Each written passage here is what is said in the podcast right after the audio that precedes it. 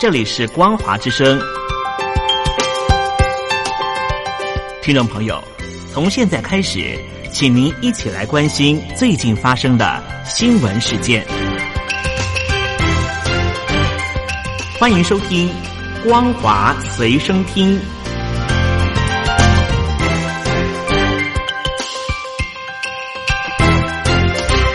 收音机旁的听众朋友，您好，欢迎收听光华随身听，我是嘉玲。我们来关心最近发生的新闻。美国总统当选人拜登在过去超过三十年，曾经三度角逐总统大位，现在终于将入主白宫椭圆形办公室。但是他的总统之路漫长且崎岖，参选一路上跌跌撞撞，从政策、家庭到心智状态。无不屡屡遭到敌对阵营的攻击，甚至还经常被党内人士质疑。结果总算苦尽甘来，成为美国政坛没有终点的鲜活例证。拜登刚入参院时三十而立之年，才刚符合法定参选年龄。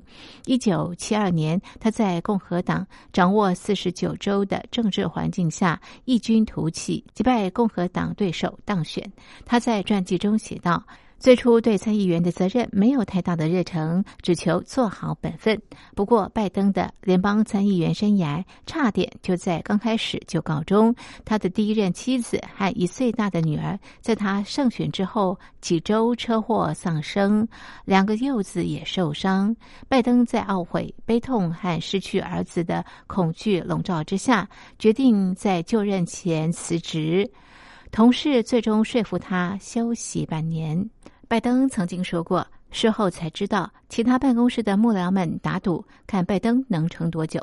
拜登当时是许多老参议员挖苦的对象。他曾经遭到一名南方人嘲讽说：“你是美国史上最年轻的参议员，但也将成为最年轻的一任参议员。”拜登并没有被击垮，他再婚，生活愉快。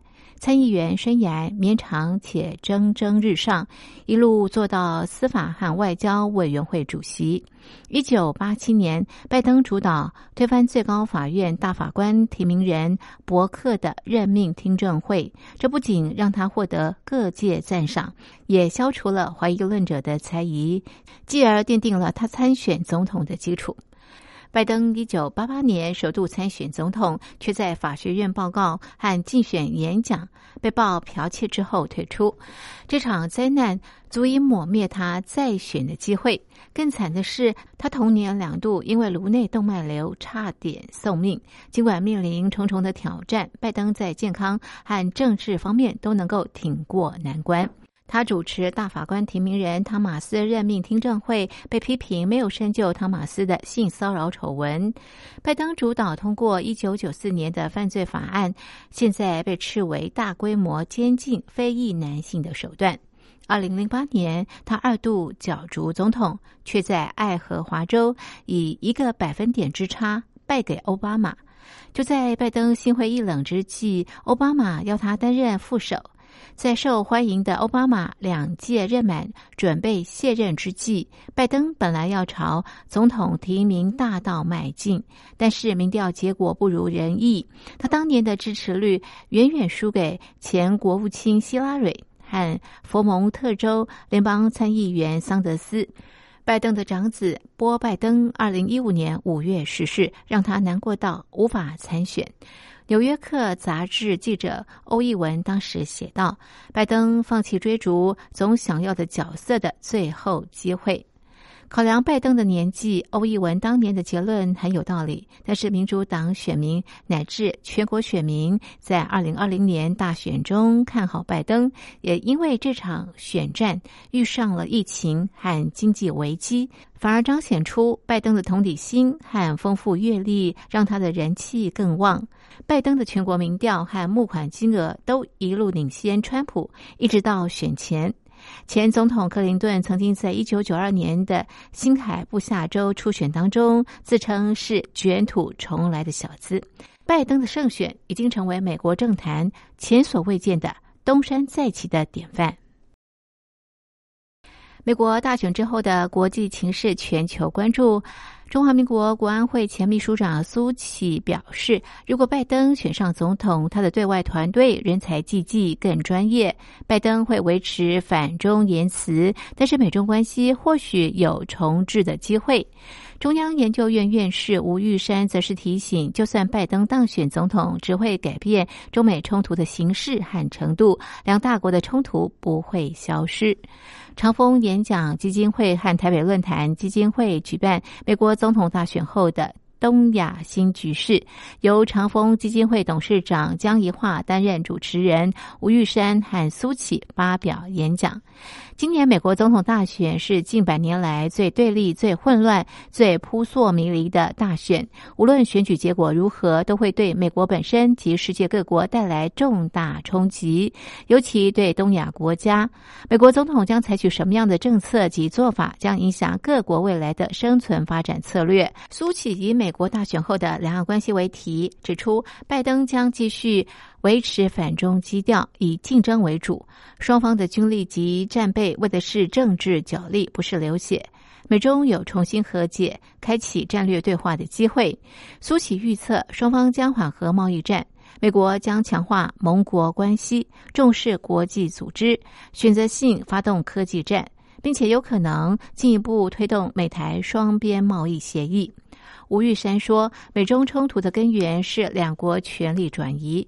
中国大陆作为崛起国，挑战美国霸权国地位，因此，即便是拜登胜选，美中冲突不会减少，冲突还是有。不过，战略鹰派将压倒经济鹰派，美国会更重视战略安全，改善与传统盟友关系，在环保、气候变迁、抗疫等领域，美国甚至可能寻求与大陆合作。”吴玉山认为，当两强权力接近，紧张和冲突在所难免。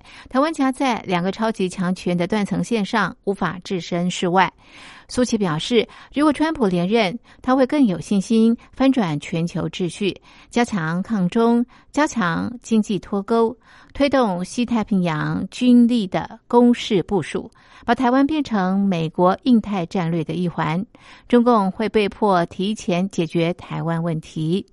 苏琪指出，如果拜登选上总统，他的对外团队人才济济、更专业。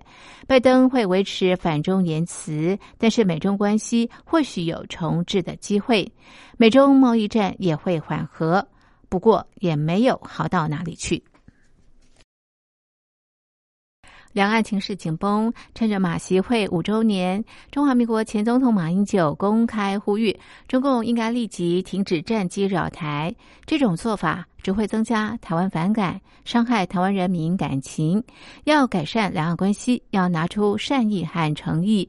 既然双方都不愿发生战争，就必须高度自治，避免擦枪走火。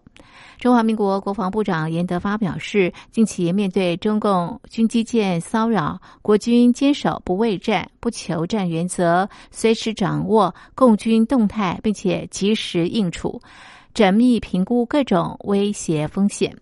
民进党立委罗志正表示。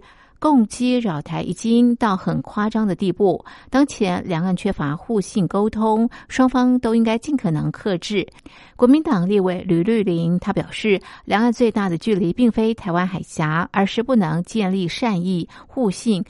共机绕台飞越台海中线，对于建立两岸互信毫无帮助。